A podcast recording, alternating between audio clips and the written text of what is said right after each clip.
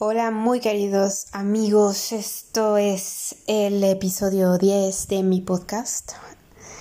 Esta semana no pude grabar antes, mm, antes de, este día. Y, ah, y bueno, y en realidad estoy bastante en tiempo, pero más bien la semana pasada si no me equivoco, estoy re perdida, estoy perdidísima, perdónenme ustedes, si no me equivoco la semana pasada no hubo capítulo, pero bueno, he andado en la loca eh, y no siempre encuentro los momentos para grabar y creo que también de eso se trata este podcast. Un podcast de una mamá que, mamá primeriza, que artista, que hace muchas cosas en el día y pues que a veces encuentra el tiempo y a veces no. Eh, ¿De qué les quiero hablar de, en, este, en este episodio? Pues también temas, temas random, temas sueltos.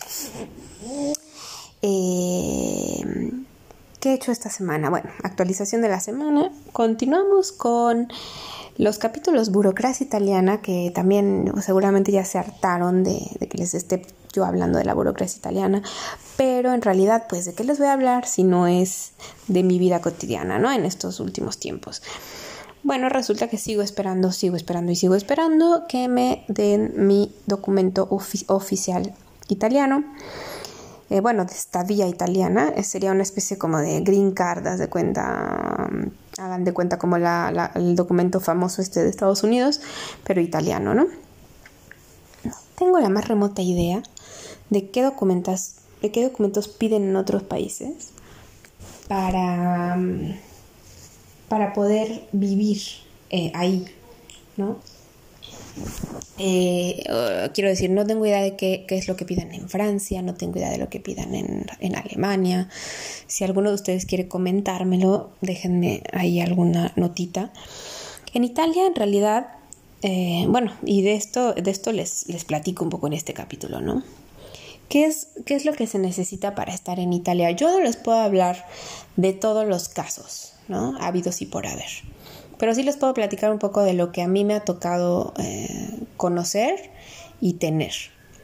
Em, además también así es una manera como de informarlos a ustedes si quieren viajar en algún momento, si quieren vivir en, Italia, pues es una manera de informarlos acerca de de lo que tienen que hacer y también un poco les voy a platicar mm, algunos episodios desagradables ¿no? que me ha tocado presenciar sobre todo por fortuna no por suerte no me ha tocado prácticamente casi nunca vivir alguna cosa desagradable pero sí he mm, o sea muy desagradable pero sí he presenciado cosas bastante bastante desagradables en, en este en las jefaturas de policía que es donde donde se tramitan todas las cuestiones este, para poder estar aquí.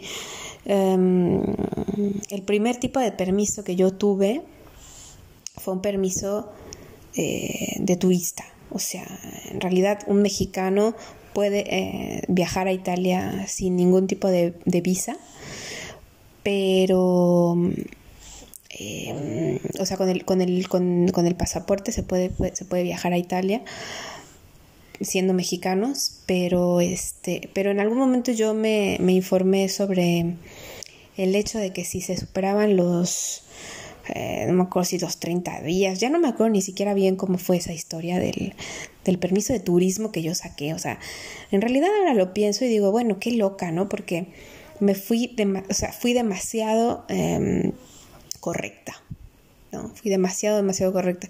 Yo pude haber llegado la primera, o sea, eso fue cuando estuve una vez en el 2003, tres meses en, en Siena y yo no ten, yo no yo yo yo era o sea no había no había venido a Italia desde los desde que tenía ocho años entonces obviamente este me informé me super informé y, y dije no voy a voy a hacer todo súper bien y en algún momento encontré una página donde sí que pedían que tú entrando, o sea, entrabas con tu, que tú entraras con tu pasaporte, pero después sacaras un permiso de estadía como turista. Una cosa que yo, la verdad, creo que ya no existe, pero yo la hice y se fue como muy lento, muy estresante. Tuve que apenas llegar, llegar a Italia, este, en el arco de creo que 48 horas uno tenía que presentarse a, a pedir esta cosa en una jefatura de policía pero bueno, ese realmente lo que les digo es que ni le, no creo que exista más, no creo que exista y si existe nadie lo hace, porque yo no sé de nadie más que haya hecho algo así, de ningún otro mexicano que haya tenido que, que hacer algo así o que, o que lo haya hecho, ¿no? Yo estoy casi segura de que si yo no lo hubiera hecho, de todos modos nadie me hubiera dicho nada. Pero bueno, lo quise hacer todo muy bien y ahí, y ahí perdí bastante tiempo, la verdad. Y creo que además también perdí dinero porque, porque cobran normalmente este tipo de trámites. Vamos a descartarlo, no vamos a hablar mucho de eso porque ni me acuerdo bien, ¿no? Pero eh, sucesivamente ya saqué mi permiso de estudio. Y eh, ahí sí fue un poquitito más complicado porque por supuesto que ya era un poco con, la idea, no, no un poco con la idea, ya era con la idea de quedarme años, años en Italia. ¿Por qué? Pues porque iba a estudiar la universidad, por lo menos, y, y la universidad dura años, ¿no? Entonces, este, ¿cuál fue todo el recorrido? Bueno, pues en México yo estudié muchos años, eh, muchos años, no sé, quizá tampoco muchos años, pero estudié italiano bastante tiempo, quizá como casi dos años. Eh, tuve ya tenía un nivel bastante bueno, debo, decir que, además tuve profesores eh, mexicanos, eso era lo único malo, que los profesores que yo tenía eran mexicanos, no, no tengo nada contra los profesores mexicanos de italiano, yo misma soy profesora de, italiano. Em, y soy mexicana, obviamente, pero pasaba mucho que, que claro, que no me, no me, no, me, enseñaron un acento, no me enseñaban, un, no enseñaban muchas cosas muy coloquiales, era una, un italiano muy, muy de libro, ¿no? Lo que yo aprendí con mis profesores mexicanos. Y, y sí, fue, fue muy bueno porque, claro, gramatical, gramaticalmente y todo fue perfecto, eran perfectos, pero yo creo que definitivamente hubiera sido muy, muy diferente la experiencia con profesores italianos o con profesores mexicanos que hayan, que hayan, que hubieran vivido en Italia muchísimos años, ¿no? Este no era el caso, no fue el caso de ninguno de mis profesores en México, o por lo menos que yo recuerde no era el caso de ninguno de ellos, pero sí debo decir que tuve profesores muy buenos y, y de hecho muy adaptables a mí, porque se daban cuenta de que yo iba muy rápido porque me encantaba y se adaptaban mucho a, mis necesidades, ¿no? Incluso tuve una profesora que, que, me daba clases particulares sin cobrarme, porque estaba muy interesada con que yo me fuera a estudiar a Italia y, bueno, me viniera y que lo hiciera de la mejor manera posible y me veía como mucha, pues, pues como mucho talento, digamos, ¿no? Entonces me ayudó muchísimo y ella me dijo, yo te voy a enseñar lo que tú necesitas aprender. O sea, tú me tienes que decir lo que tú necesitas, yo te enseño lo que necesites. Y nada más fue increíble, la verdad que ya no, no recuerdo el nombre de esta profesora, pero me encantaría algún día contactarla porque, porque fue súper chida, la verdad, me trató súper bien, me, me enseñó de manera de verdad personalizada, sin cobrarme, increíble, increíble. Bueno, todo esto para decirles que me preparé bastante y eh, cuando decidí ya estudiar la universidad, lo que, lo que tiene que hacer uno en México es ante todo eh, escoger una, universidad y escoger un, un, curso, ¿no? una carrera. Yo em, escogí una carrera em, y em, presenté solicitud para inscribirme a la Universidad de Florencia, porque esa fue la universidad que yo elegí. Eh, solicitud para inscribirme en la Universidad de Florencia y fui al Instituto Italiano de Cultura de la Ciudad de México, que se encuentra en Coyoacán. Em, el Instituto Italiano de Cultura es un ente, digamos, es como un bracito que sale de la, de la Embajada Italiana en México. Y mm, ellos son los que se ocupan en la sede, la sede que tienen en Coyoacán de resolver cualquier cuestión académica, de inscripciones a escuelas, este, cuestión de, no sé, gente que quiera hacer eh, cursos de cocina, cultura italiana, no sé qué, todas esas cosas eh, las resuelven en el instituto y también dan cursos de lengua italiana, cursos de cocina y pues organizan varios eventos, ¿no? Este, presentaciones de libros, etcétera. Bueno, pues fui ahí, pedí, eh, hablé con un señor que, que, ya no me acuerdo cómo se llama, pero me daba bastante miedo ese señor, era como muy severo, ¿no?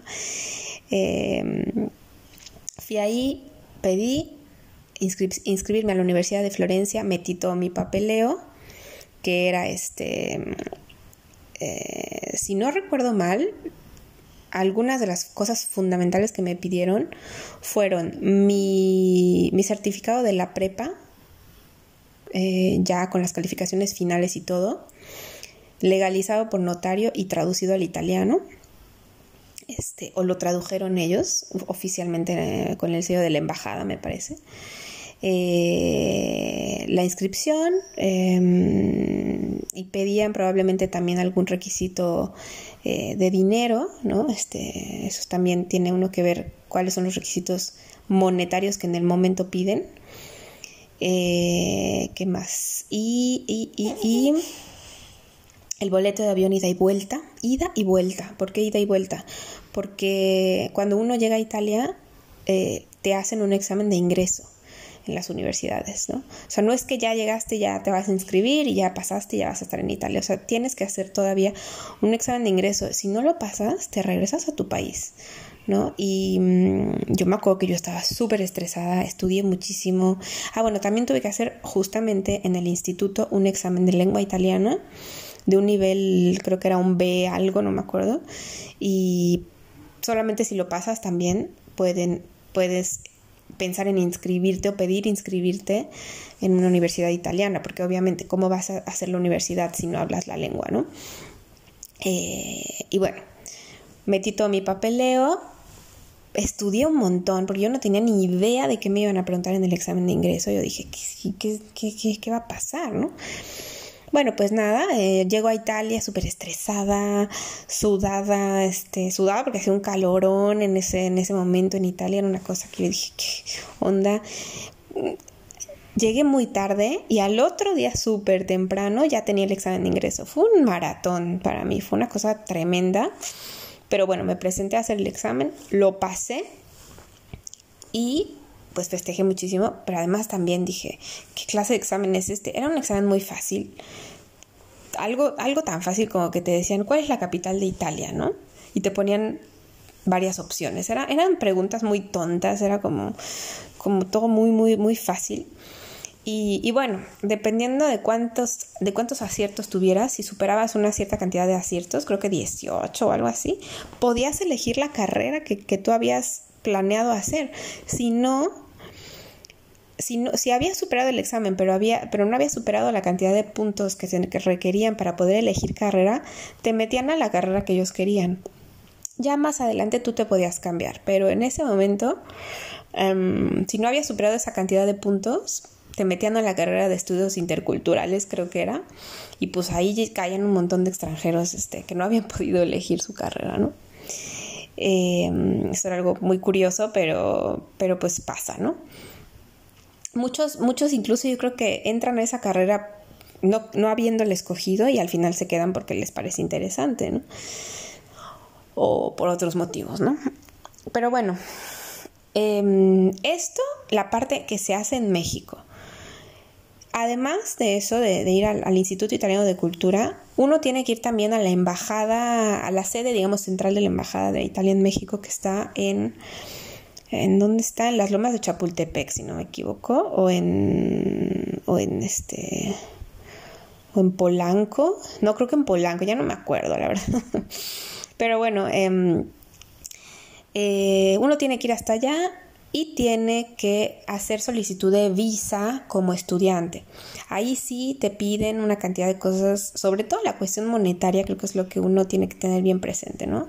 Te van a pedir, eh, si no me equivoco mal, te van a pedir, pues obviamente este, tu, tu, situación familiar, cuántas personas son en tu familia, quiénes trabajan, quiénes no trabajan, propiedades, que si la casa, que si el coche, lo que sea, todo ese tipo de cosas que creo que se declaran este, con notario.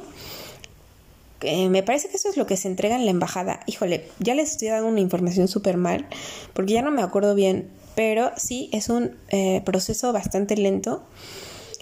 Y en la embajada, una vez que uno presenta todo su papeleo y todo, que ya de por sí es bastante estresante porque justo hay que, hay que ir a, ver con notario y, y toda una serie de cosas. Además también La verdad es que la información que les estoy dando es lo que yo hice cuando lo tuve que hacer hace muchos años, ¿no? Pero probablemente ya haya cambiado en algo o si no, de todos modos es conveniente ir a revisar pues en los sitios de, de la embajada qué es lo que piden, ¿no? Pero sí es una historia bastante larga, la verdad.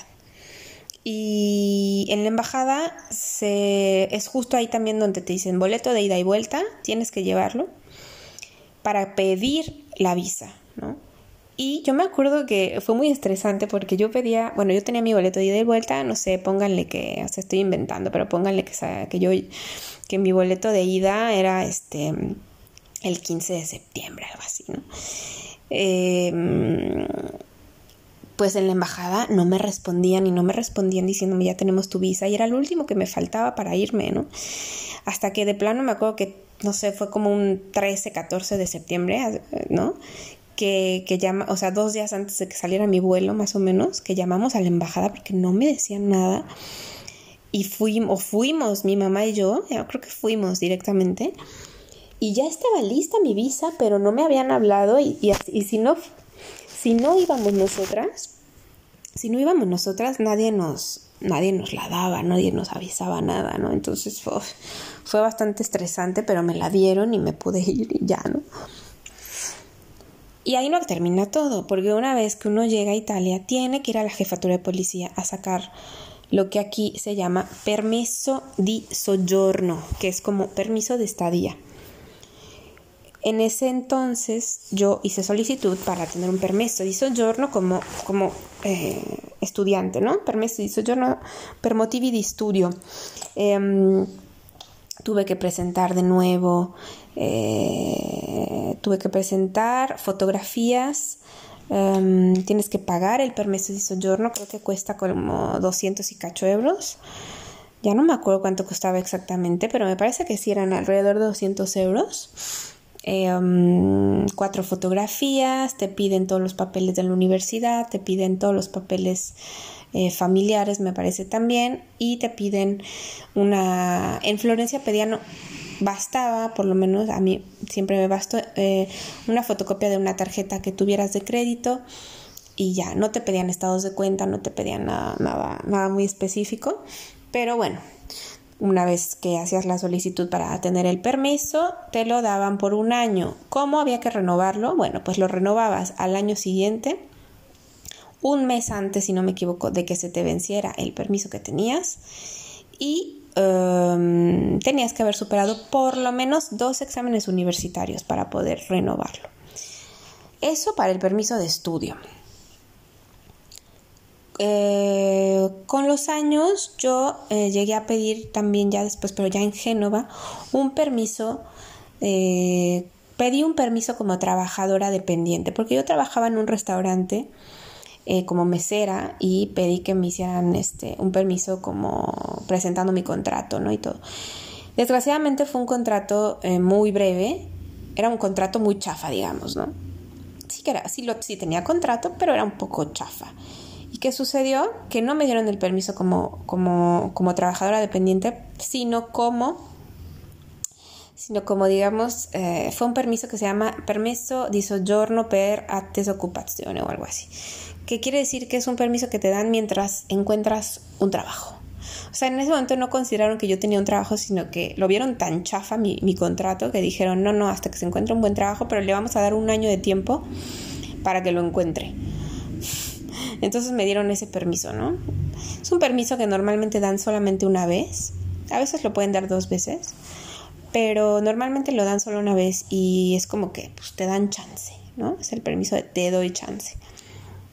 Ya lo pedí en, en Génova pero bueno, cabe señalar que el primer permiso de, el primer permiso que tuve en Génova fue de estudio también, pero ahí sí, aquí sí en Génova sí me pedían estados de cuenta, situación familiar, o sea, fue mucho más mm, difícil o mucho más complicado sacarlo aquí que en, que en Florencia. Eh, porque cada región tiene sus reglas y eso también puede ser bastante generador de dolor de cabeza para un extranjero que no entiende y, que dice, ¿y ahora qué onda, no? Infórmense muy bien, de verdad, porque la, si quieren venir a Italia, y también, bueno, infórmense muy bien si quieren venir a Italia y prepárense para la ambigüedad, porque la burocracia italiana, ahí te encargo, es lo peor. Eh, bueno, ahí les encargo, es bastante jodida, bastante, bastante jodida, bastante dolor de cabeza. No sé, yo me imagino que a lo mejor también en otros lados, pero la que conozco más es esta y terrible. Mucha ambigüedad, mucho, mucha, no sé, mucho, muy, muy arbitraria también, ¿no? Eso a mí no me gusta. Em, bueno, ¿qué sucedió? Que después eh, justo me dieron este permiso por attesa ocupaciones y em, después, cuando se me venció, hice un permiso como trabajadora autónoma, porque ¿qué hice? Pues saqué mi cédula profesional como ilustradora y presenté papeles para hacer eh, un permiso de mm, como trabajadora autónoma. Ese sí me lo dieron, lo tuve por un año, laboratorio, eh, laboratorio autónomo. ¿Y qué sucedió después? Que pues como ilustradora no, no estaba yo eh, ganando lo suficiente como para poder renovarlo, porque además también hay que, hay que presentar este, declaración de, de, de, bastantes cifras, ¿no? Y un, para un ilustrador, pues la verdad está, está difícil, ¿no? Poder... Para un ilustrador extranjero es complicado querer, querer, digamos, justificar tu presencia aquí eh, así, ¿no? ¿Por qué? Pues porque un ilustrador eh, es, es un trabajador que a veces gana, muy bien, a veces gana muy poco. Entonces, obviamente no es lo mejor. Por lo menos para mí no lo fue, a menos, no sé, me imagino que Liniers, por ejemplo, ya podría hacerlo sin problemas. Este, gente que, que aunque trabaje en estos ámbitos, sabe que mensualmente le entra una cantidad muy buena de dinero, ¿no? No era mi caso, desgraciadamente, y mm, y tuve que cambiar de opción y pedir de nuevo este, la opción de, laboratorio dependiente porque tuve, tuve la ocasión de tener otro contrato por otro trabajo, pero al final, eh, no les hago el cuento muy largo, la verdad, al final terminé, terminé desistiendo también porque me, me presentaron un montón de problemas, este, también parecía tener un contrato que no les convencía, entonces en todo ese merequetengue eh, yo me quedé embarazada también, ¿no? Entonces obviamente ya no estaba trabajando y, y, y, eh, bueno, y, e investigando vi que había un permiso que era por cuidados médicos. En el embarazo se puede pedir ese tipo de permiso, entonces lo pedí, pero al final eh, fue, fue, esto fue ya en medio de toda la pandemia del año pasado, un desmadre, ¿no? Eh, al final no, no supe ni siquiera qué pasó con el permiso, se quedó todo medio congelado.